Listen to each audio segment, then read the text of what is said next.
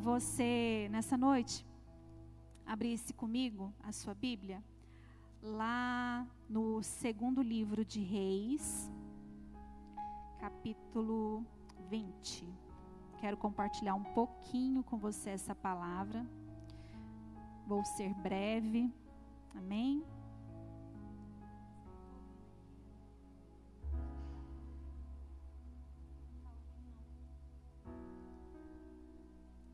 Segundo livro de Reis, capítulo 20. Todos acharam?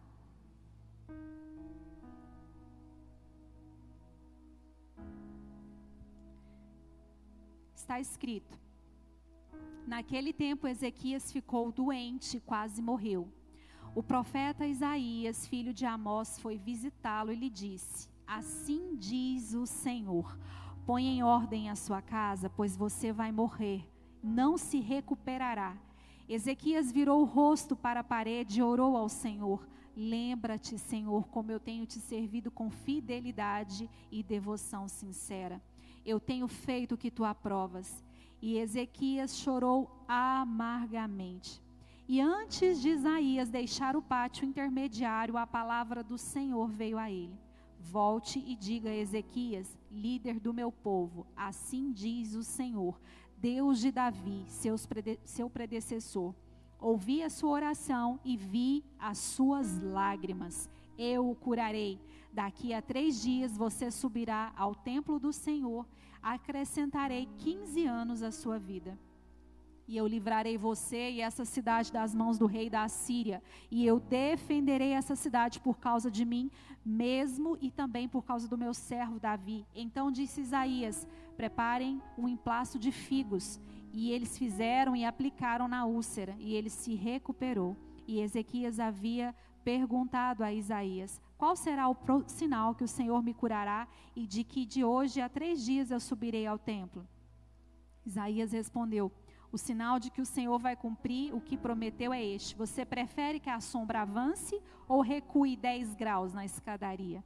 Disse Ezequias: Como é fácil a sombra avançar 10 graus, eu prefiro que ela recue 10 graus. Então o profeta Isaías chamou o Senhor, clamou ao Senhor e disse: E a sombra recuou, e os dez, recuou 10 degraus que havia descido da escadaria de a casa. Até aqui por enquanto.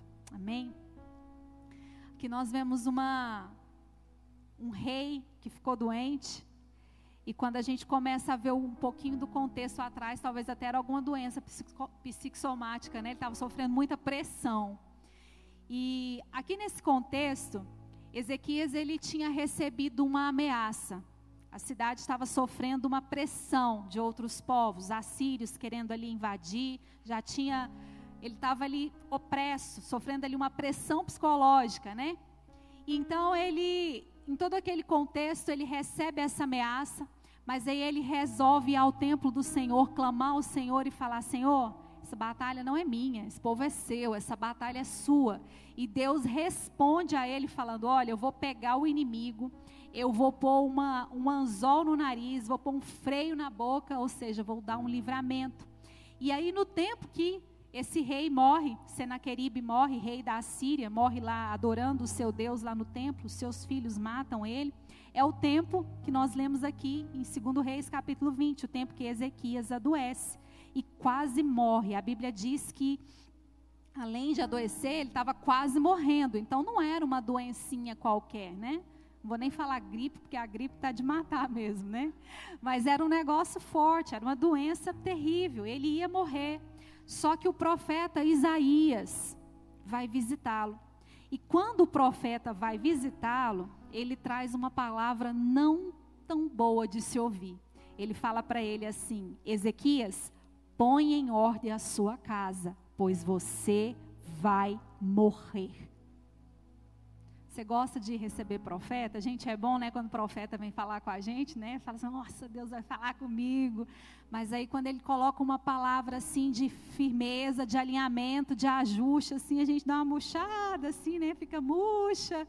E aqui, ele recebendo essa palavra, ele deu uma. A Bíblia diz que ele virou para a parede, orou, chorou, clamou o Senhor, e Deus atendeu o clamor dele.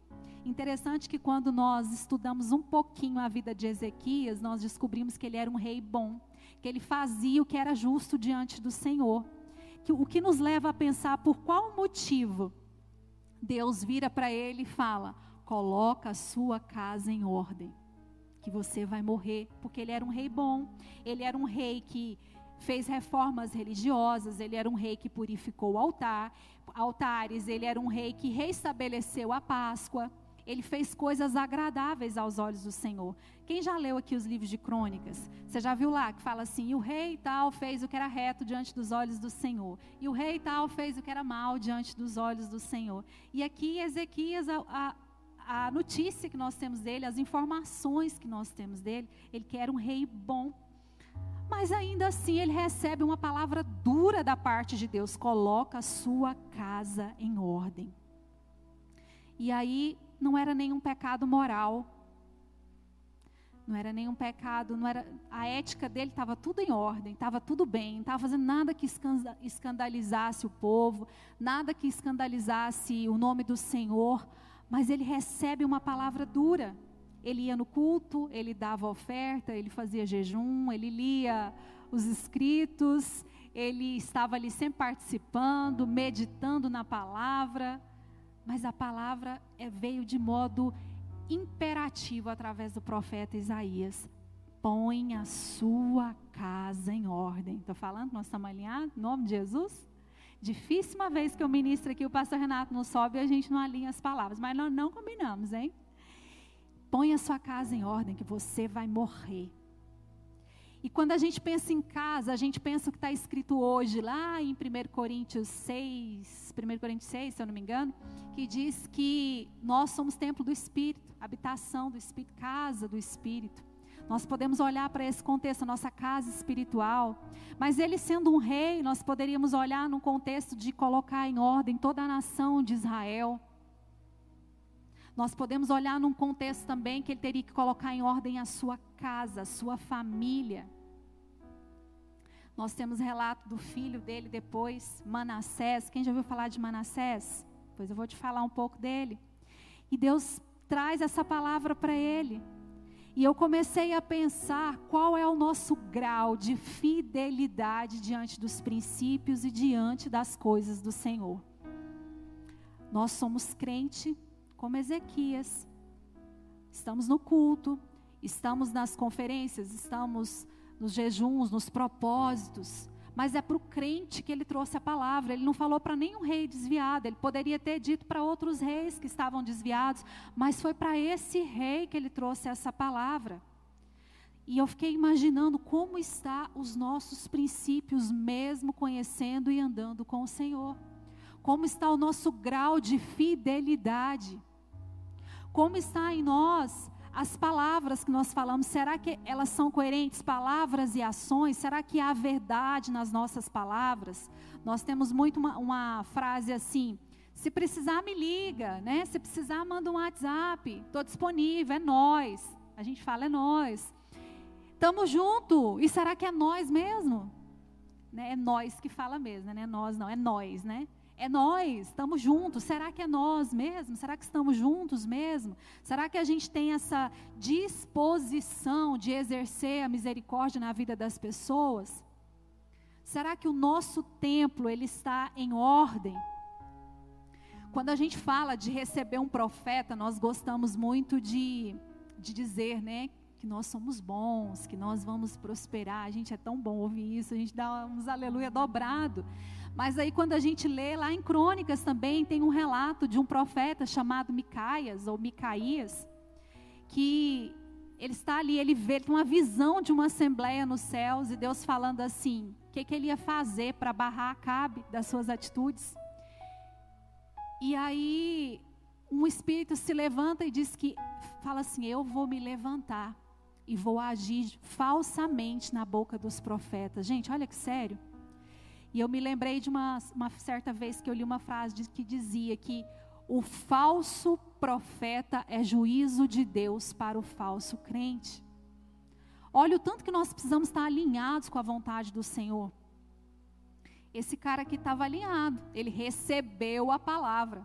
Quantas vezes nós recebemos uma palavra dura por parte de algum profeta e nós falamos assim: aquela pessoa lá não é de Deus, não, que lá só profetiza coisa ruim para mim, só fala coisa ruim. E é por isso que esse profeta, Micaias ou Micaías, Acabe queria prendê-lo, porque ele só falava coisas maus, coisas más. E, e eu fiquei imaginando essa palavra dura: põe a sua casa em ordem. Isso ficou martelando na minha mente. Põe a sua casa em ordem, os nossos relacionamentos, cheios de divisão, cheios de contenda. Como que nós agimos dentro da nossa casa? Aqui, crente, super crente, aleluia, glória a Deus, mas dentro de casa, uma explosão de ira, uma explosão de briga, uma explosão de confusão, de palavrão, uma explosão de imoralidade, explosão de inveja, porque um consegue, o outro não consegue, inveja do, do, do parente, inveja do primo, inveja do irmão. Será que dentro da nossa casa há essa ordem? Ou está tudo em desordem? Eu já disse isso aqui, nós, como povo de Deus, como igreja do Senhor, nós somos chamados para colocar ordem no caos. Nós precisamos dar uma palavra de comando, ordem no caos. Mas dentro de casa nós funcionamos de uma maneira, é, a nossa boca, ela começa a dizer aquilo que o nosso coração está cheio. Se o nosso coração está cheio de Deus, nós vamos dizer coisas da parte da palavra de Deus. Mas se o nosso coração está cheio de maldade, de facção, de divisão, de inveja, a gente vai falar mentira, a gente vai causar divisão nos relacionamentos, vai levantar falsos testemunhos, vai ter gritaria. E a Bíblia também nos relata que esse tipo de comportamento entristece o Espírito Santo. Você já pensou em entristecer a pessoa do Espírito Santo, aquele que está em você, aquele que descodifica a mensagem que vem do alto, aquele que alinha o nosso coração para a vontade do Pai? Pensa se andar com alguém dentro de você, entristecido com as suas atitudes, que está te sinalizando, que está te mostrando, que está te alertando, mas ainda assim nós não temos coragem e a disposição de colocar a nossa casa em ordem. Preferimos andar entristecendo o Espírito Santo com divisões, com mentiras, confusões, facções, falta de perdão. Nós, como povo de Deus, a gente gosta muito de, às vezes nós usamos muitos versículos isolados, principalmente quando nós somos ofendidos. Quando nós somos ofendidos, a gente usa muito versículos isolados para falar assim, não, mas a palavra de Deus diz isso, né? Ela, ela me respalda com isso. Mas a palavra do Senhor para na primeira quarta-feira de 2022, hoje eu tenho a plena convicção. Eu estava meio assim, meio convicta, mas assim, meio com um pezinho assim, mas Deus, Deus me, me confirmou isso. A nossa primeira palavra de quarta-feira de 2022 é: Põe a sua casa em ordem. Põe a sua casa em ordem. Na nossa família, como é que é lá a dinâmica da nossa família? Há uma inversão de papéis? O pai faz o papel da mãe, a mãe faz o papel do pai. Eu não estou falando de lavar vasilha, porque o homem tem que lavar vasilha mesmo, né, amor? Em nome de Jesus. Meu marido é ótimo para lavar vasilha, graças a Deus. Não é disso que eu estou falando, mas dessa inversão de papéis, dessa confusão. O filho lá com a síndrome do reizinho, o filho que manda, o filho que decide, né? Ou a filha que decide. Todo mundo, é, ninguém cumpre o seu papel e a casa está uma desordem, aquela confusão, aquela brigaiada. E Jesus fala assim: que o reino dividido ele não pode subsistir. Como que uma casa, como que uma família dessa vai prosseguir, vai andar no propósito de Deus, vai viver a vontade de Deus na, na plenitude, vivendo totalmente desalinhada, em desordem? Há possibilidade? Não há possibilidade. Quantas pendências nós temos deixado nesses dias, mesmo nesses dias de caos nós temos deixado as coisas para depois. Tem uma frase muito clichê, né? Que fala assim: o amanhã pode não chegar. É um clichê, mas é uma realidade que nós não gostamos de absorver. Muitas vezes nós empurramos ali com a barriga. Nós vamos deixando pendências para amanhã. Amanhã eu faço, amanhã eu vou. amanhã eu falo. Amanhã eu peço perdão. Amanhã eu perdoo. Não, eu vou massacrar um pouco mais essa pessoa porque ela me feriu. Então eu tenho direito. Aqui é liberado desse altar, eu tenho direito de não ter direito. E eu vou me validar dessa frase. Nós queremos muito direito.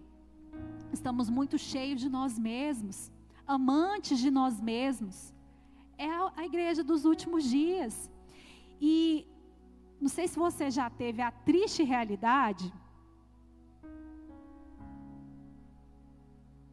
de ter um nome no Serasa. E aí, quando o nome está no Serasa, a dívida vai passando os dias e as empresas vão é, oferecendo desconto, né? Desconto de 50, a dívida é mil, abaixa para 500. Aí você fala, nossa, vou esperar mais um pouco para pagar. Ah, não, vou esperar um pouco mais. E eu fiquei imaginando, será que no céu tem um Serasa celestial? Vocês acham que tem o Serasa Celestial para a gente ficar deixando tudo para amanhã e achando que a gente vai pagar um preço menor? O preço Jesus já pagou por nós. Graças a Deus, foi um alto preço, mas pela sua obediência, pela sua morte de cruz, por aquilo que ele sofreu, pelo preço que ele pagou, nós estamos aqui. Mas existem coisas que somos nós que precisamos nos ajustar, colocar a nossa casa em ordem colocar as coisas no seu devido lugar. Esse tempo que nós temos vivido é um tempo de muita vaidade no nosso meio. Nós estamos muito envaidecidos de quem somos, do que conquistamos, do que temos, do que estamos almejando. E nós começamos a expor os nossos feitos, né? E os nossos feitos hoje, eles são expostos mais do que em rodas de conversa, mais do que no trabalho, eles são expostos na, na rede social. É um lugar de muita exposição. A gente gosta de expor ali os nossos tesouros. Interessante que Ezequias fez a mesma coisa. Quando a gente lê um pouquinho mais, uns versículos mais à frente, lá no, a partir do 12, 20, 12, nós vamos ver que ele, ele, ele recebe mensageiros da Babilônia e ele mostra tudo que tem, todos os tesouros do templo. Mostra os incensos, mostra ouro, mostra tudo. Isaías fala para ele assim: O que, que você estava mostrando para esse povo? Ele fala: Eu mostrei tudo, mostrei tudo que eu tinha. Ele fala assim: Então vou te falar: esse povo vai vir, vai levar tudo que nós temos, vai levar os nossos filhos, ele vai nos saquear. E esses dias também nós estamos vivendo a mesma coisa, uma exposição daquilo que nós temos, a exposição do marido, a exposição da esposa, a exposição dos filhos, a exposição de quanto ganha. Tem gente que quase posta o salário na internet. Posta tudo. E na internet a gente vê isso muito mais, né? A gente vê a amiga lá, saradona, a gente fala, misericórdia dessa mulher, o que essa mulher está postando essa foto? Misericórdia, mas às vezes a gente não posta também porque o corpo não está tão sarado, então a gente não posta, né? E a gente fica nessa vibe expondo aquilo que é precioso, aquilo que é tesouro, o nosso bom tesouro, a nossa família, totalmente em desordem, sendo exposta, e nós começamos a negligenciar aquilo que nós precisamos cuidar.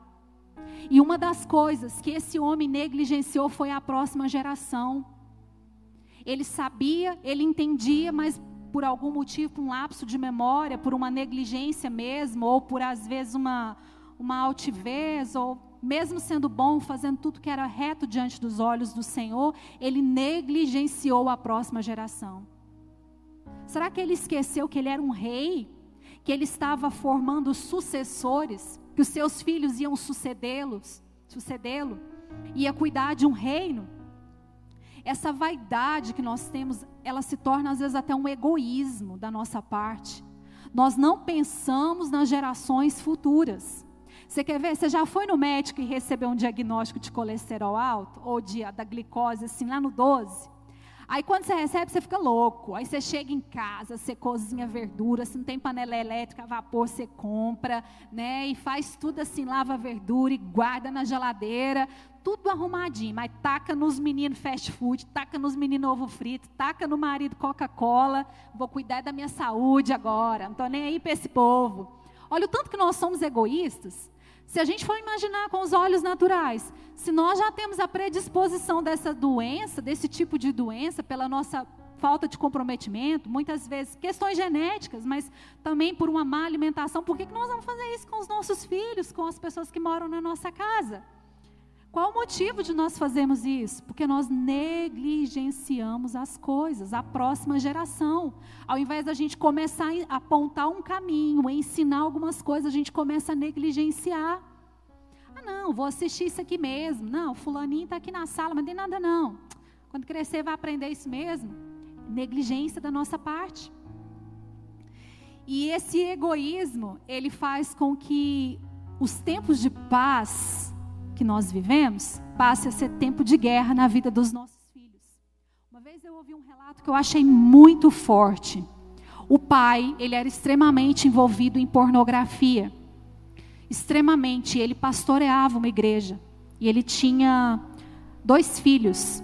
E o filho mais velho presenciou algumas vezes o pai consumindo pornografia.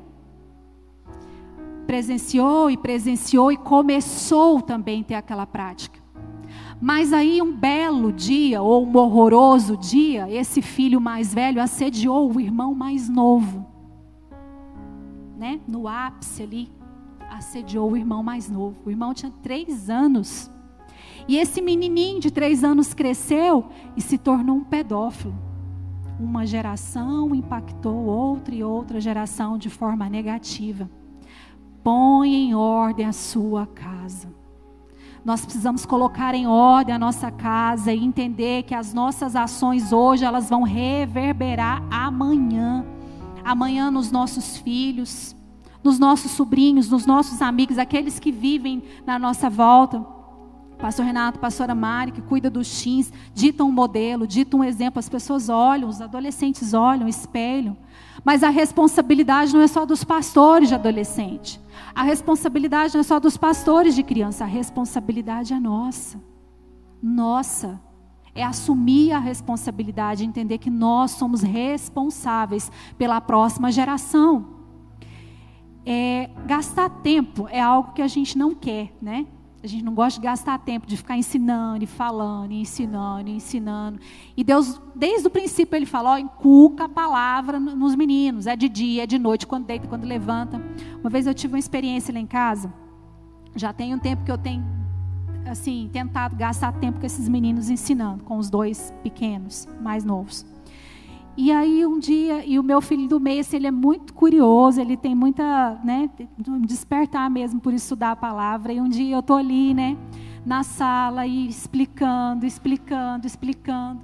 E eu pensei assim, gente, mas que coisa mais inútil que eu estou fazendo aqui.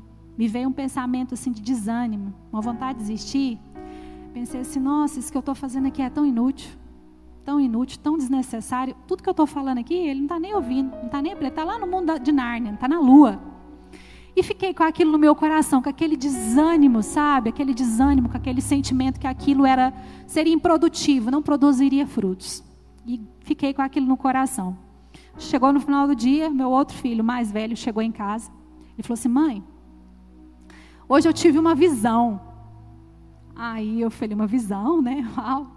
Aí ele falou assim: Eu via o meu irmão ministrando a palavra e ele dizia: A minha mãe me ensinava na sala de casa.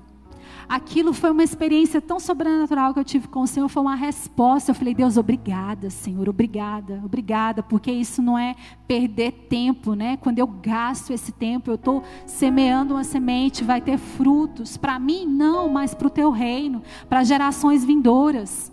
Quando todos os dias, quando a gente clama ao Senhor, a gente precisa clamar por aqueles que ainda não chegaram. Meus netos já estão abençoados quando vier, em nome de Jesus. Os bisnetos, dos trine, trinetos. Nós vamos declarando e orando sobre a vida deles, abençoando as próximas gerações. Mas esse tempo que nós estamos vivendo de extrema idolatria do eu, há uma outra extrema idolatria, que é a idolatria do tempo. A idolatria do tempo. E quando você fala assim, ô oh, Renato, vai jantar lá em casa, mas a Mari, aí você fala assim, ai, ah, não tem tempo. Às vezes a gente usa isso, sabe como o quê? Como status de alguém muito ocupado, que tem muita coisa para fazer. Mas isso na verdade não passa de uma desorganização.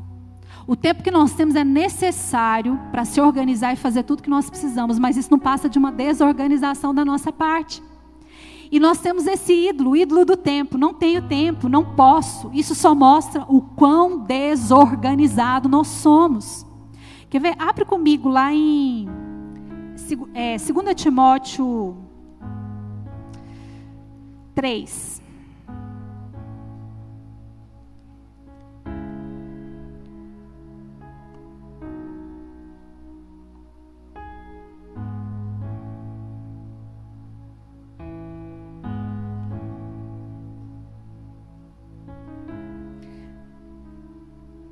Fala assim: nos últimos dias sobreverão tempos terríveis.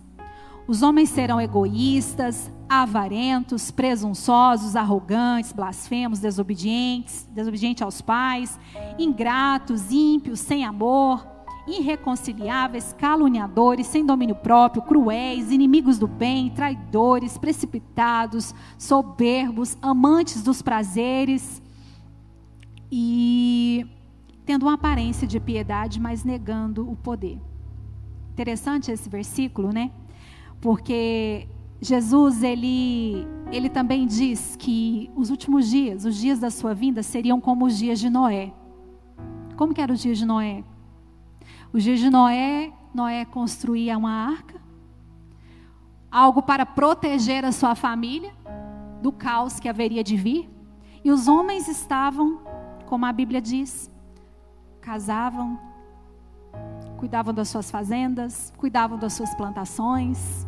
O tempo ia passando, eles não tinham tempo. Lembra daquela parábola lá em Mateus 22, que fala que o rei deu um banquete e ele manda chamar as pessoas para o banquete? Aí um fala assim: "Ah, eu não posso, eu vou cuidar dos meus negócios, eu vou cuidar da minha fazenda. Não posso, não tem tempo, não vou, não dá. Nós não queremos gastar tempo com isso. E esses dias eles vão, vão passando, passando, e nós começamos a investir em coisas que na verdade elas têm um preço, mas não têm um valor. Quando a gente pensa nos nossos filhos, você já parou para pensar que nós temos condição e dinheiro para colocar os filhos na natação, nós temos dinheiro para colocar o filho no futebol, nós temos dinheiro para colocar o filho no balé, para fazer festa caríssima de 15 anos, para mandar para a Disney. Meu pai não tinha não, mas tem muito pai que tem. E aí tem coragem de gastar, investir tudo isso. É bom? É bênção? Demais, é muito bom. Mas para pagar 70 reais em uma Bíblia para um menino, fala assim, gente, que Bíblia cara é essa? Tem ouro nessa Bíblia? Não tem coragem de comprar uma Bíblia para o filho.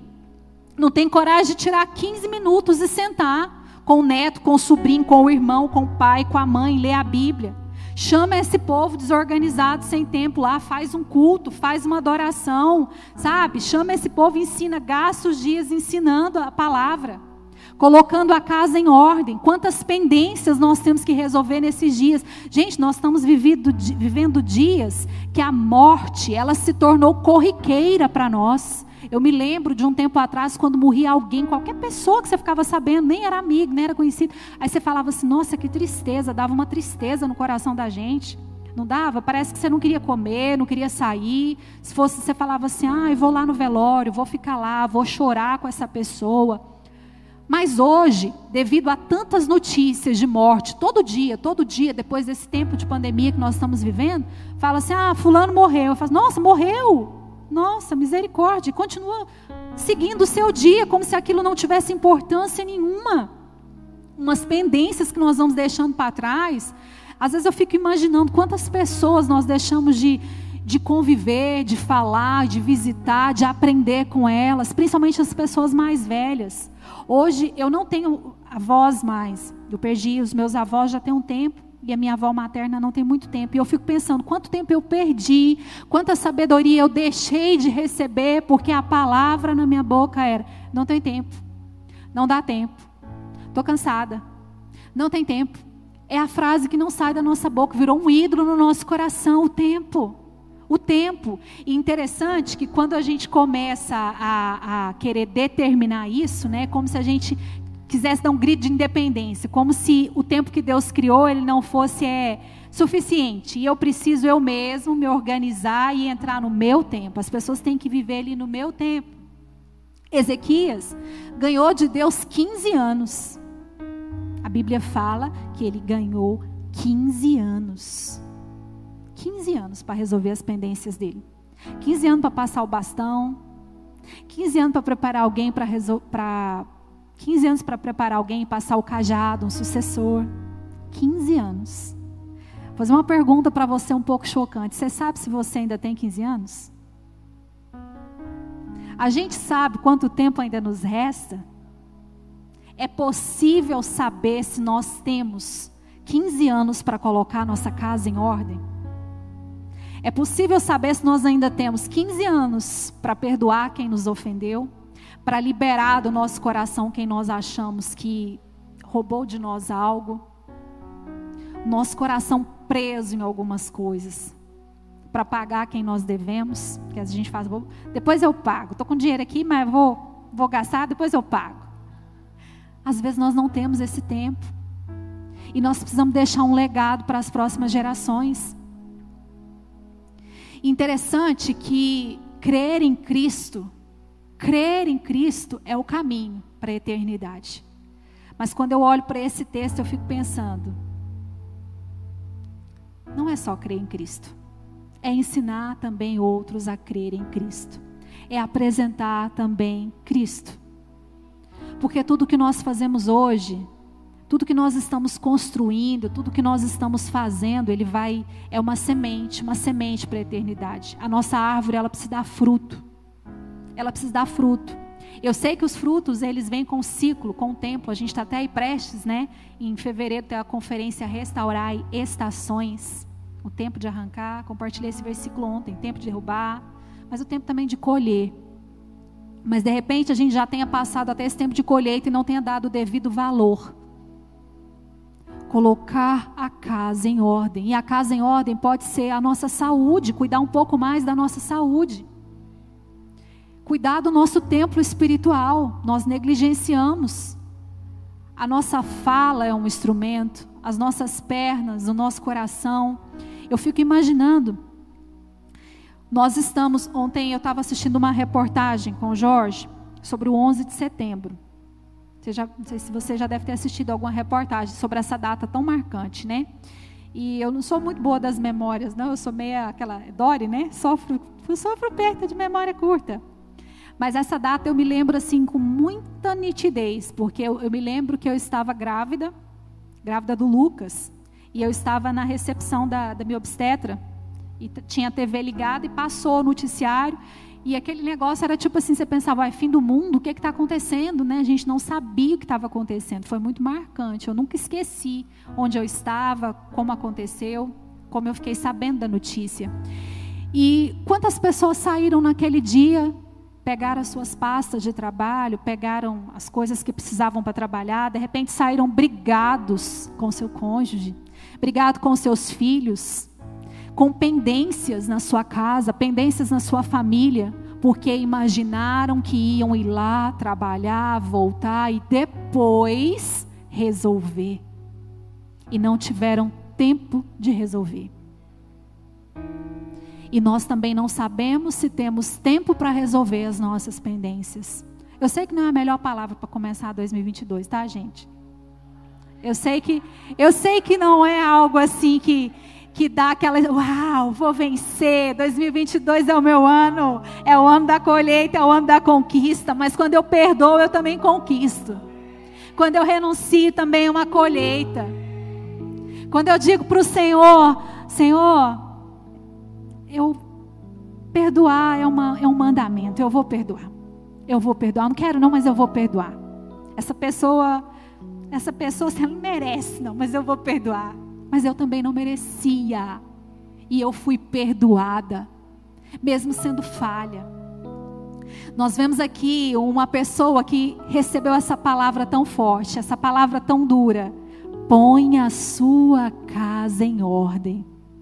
E ele Será que ele se posicionou? Quando a gente vê que ele teve um filho, que começou a reinar com 12 anos. Se ele recebeu 15 e o filho reinou com 12, então ele teve três anos para pensar, pensar, pensar, pensar. E o filho dele chamava Manassés. A Bíblia diz que foi o pior rei que existiu. Esse rapaz, Manassés, ele chegou a queimar o seu filho dedicado a Moloque tudo que o pai dele destruiu, todos os altares que Ezequias destruiu, alinhando a nação às verdades do Senhor, Manassés foi lá e reconstruiu aqueles altares. E eu fiquei pensando, será que isso era uma resposta ao pai? Uma afronta ao pai pelo comportamento? Será como que o pai tratava esse menino? Qual é o motivo desse menino estar tá tão desviado da verdade?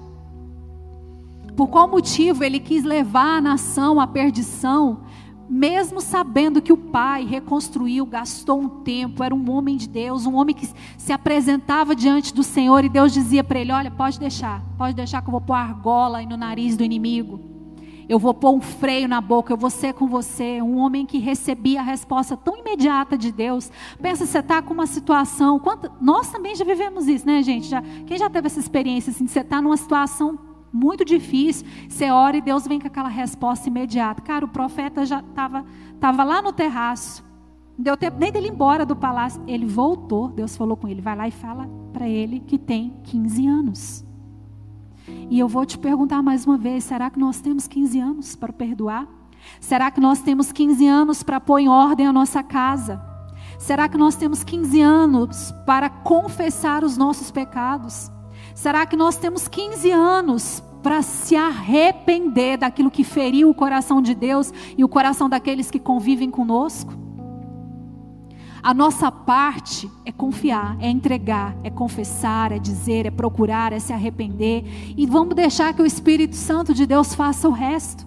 E um, uma boa, é, uma boa alternativa ou uma boa um bom posicionamento para nós nesse ano de 2022 é começar clamando ao Senhor e dizendo para Ele: Deus, eu preciso que o Senhor coloque a minha casa em ordem. Eu preciso que o Senhor coloque a minha família em ordem. Eu prefiro, eu preciso que o Senhor coloque o meu coração em ordem. O meu coração ele está desalinhado. O meu coração tem ira, tem ódio, tem rancor. O meu coração tem medo, o meu coração tem falta de fé. O meu coração tem falta de expectativa no amanhã. O meu coração tem muitos temores e muitos tremores. Eu não consigo acreditar no outro, porque eu já fui enganado tantas vezes e eu não consigo mais acreditar em ninguém.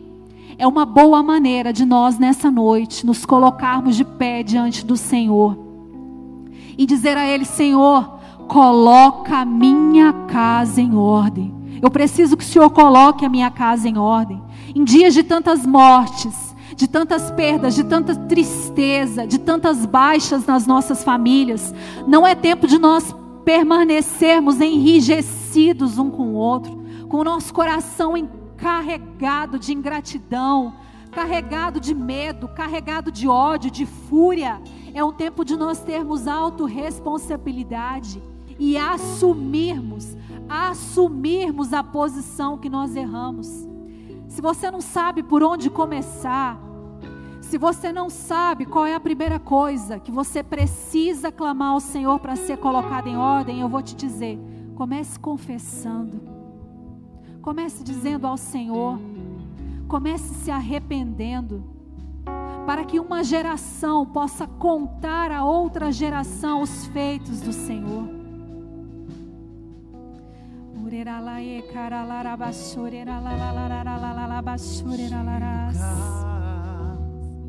Tu és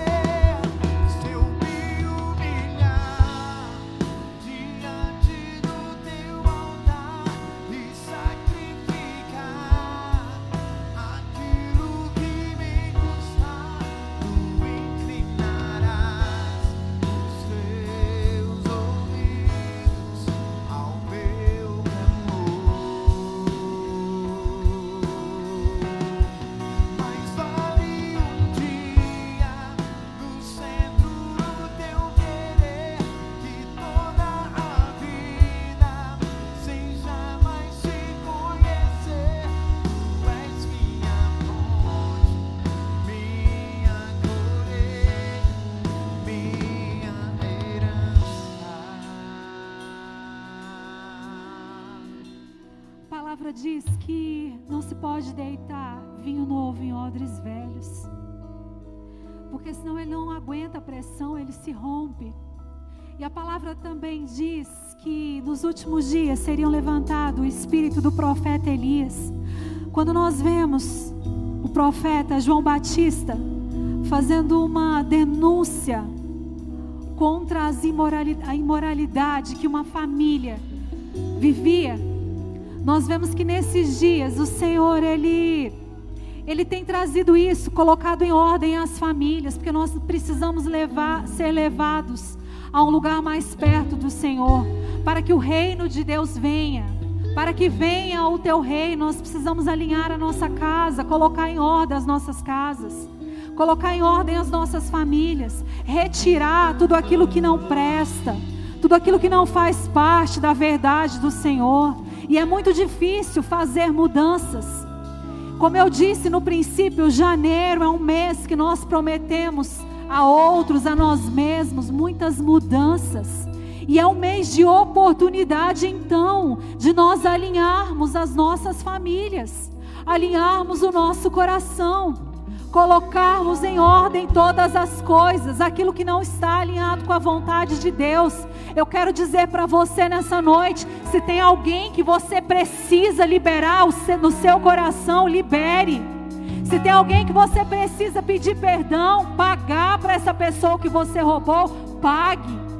Se tem alguém, sua família, o seu marido, o seu filho, a sua filha, a sua tia, a sua prima, o seu pai, a sua mãe, seja lá quem for, que você precisa sentar com essa pessoa e pedir perdão, peça. Porque talvez nós não tenhamos 15 anos como teve Ezequias. De repente o nosso dia se finda amanhã.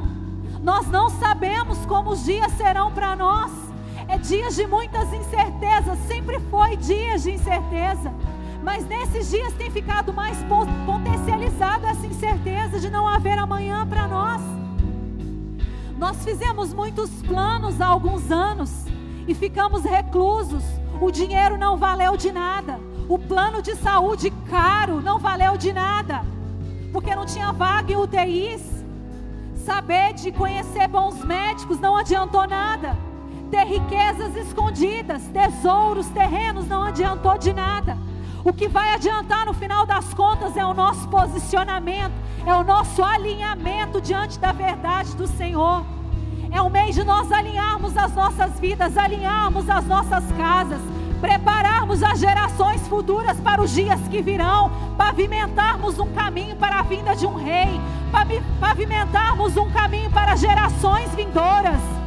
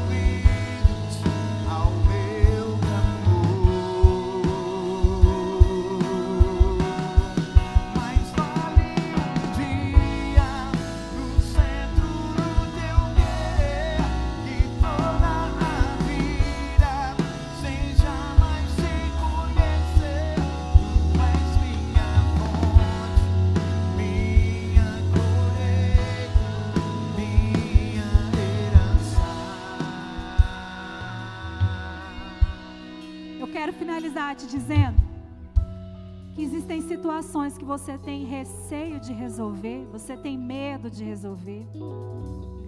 Mas quando você caminhar até o sepulcro, que é um lugar que já foi, para você já está decretado morte, como aquelas duas mulheres que caminharam numa bela manhã de domingo até o sepulcro, elas receberam uma notícia que impactou toda a humanidade: que Cristo estava vivo.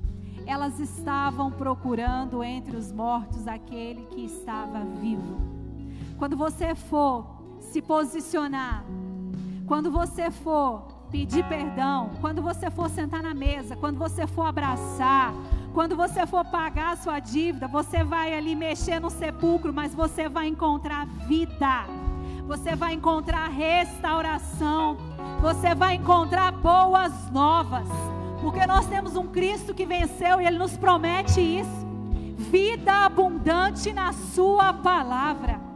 Vida abundante vida abundante. Eu quero declarar vida abundante sobre a igreja do Senhor, sobre a minha casa, sobre a sua casa, porque nós vamos nos posicionar. E como eu disse, quando nós chegarmos no sepulcro, com o intuito de encontrar um morto, nós vamos encontrar um Cristo vivo, nós vamos encontrar restauração, nós vamos encontrar vida abundante. Em nome de Jesus, eu quero declarar isso na sua vida. Em nome de Jesus, em nome de Jesus.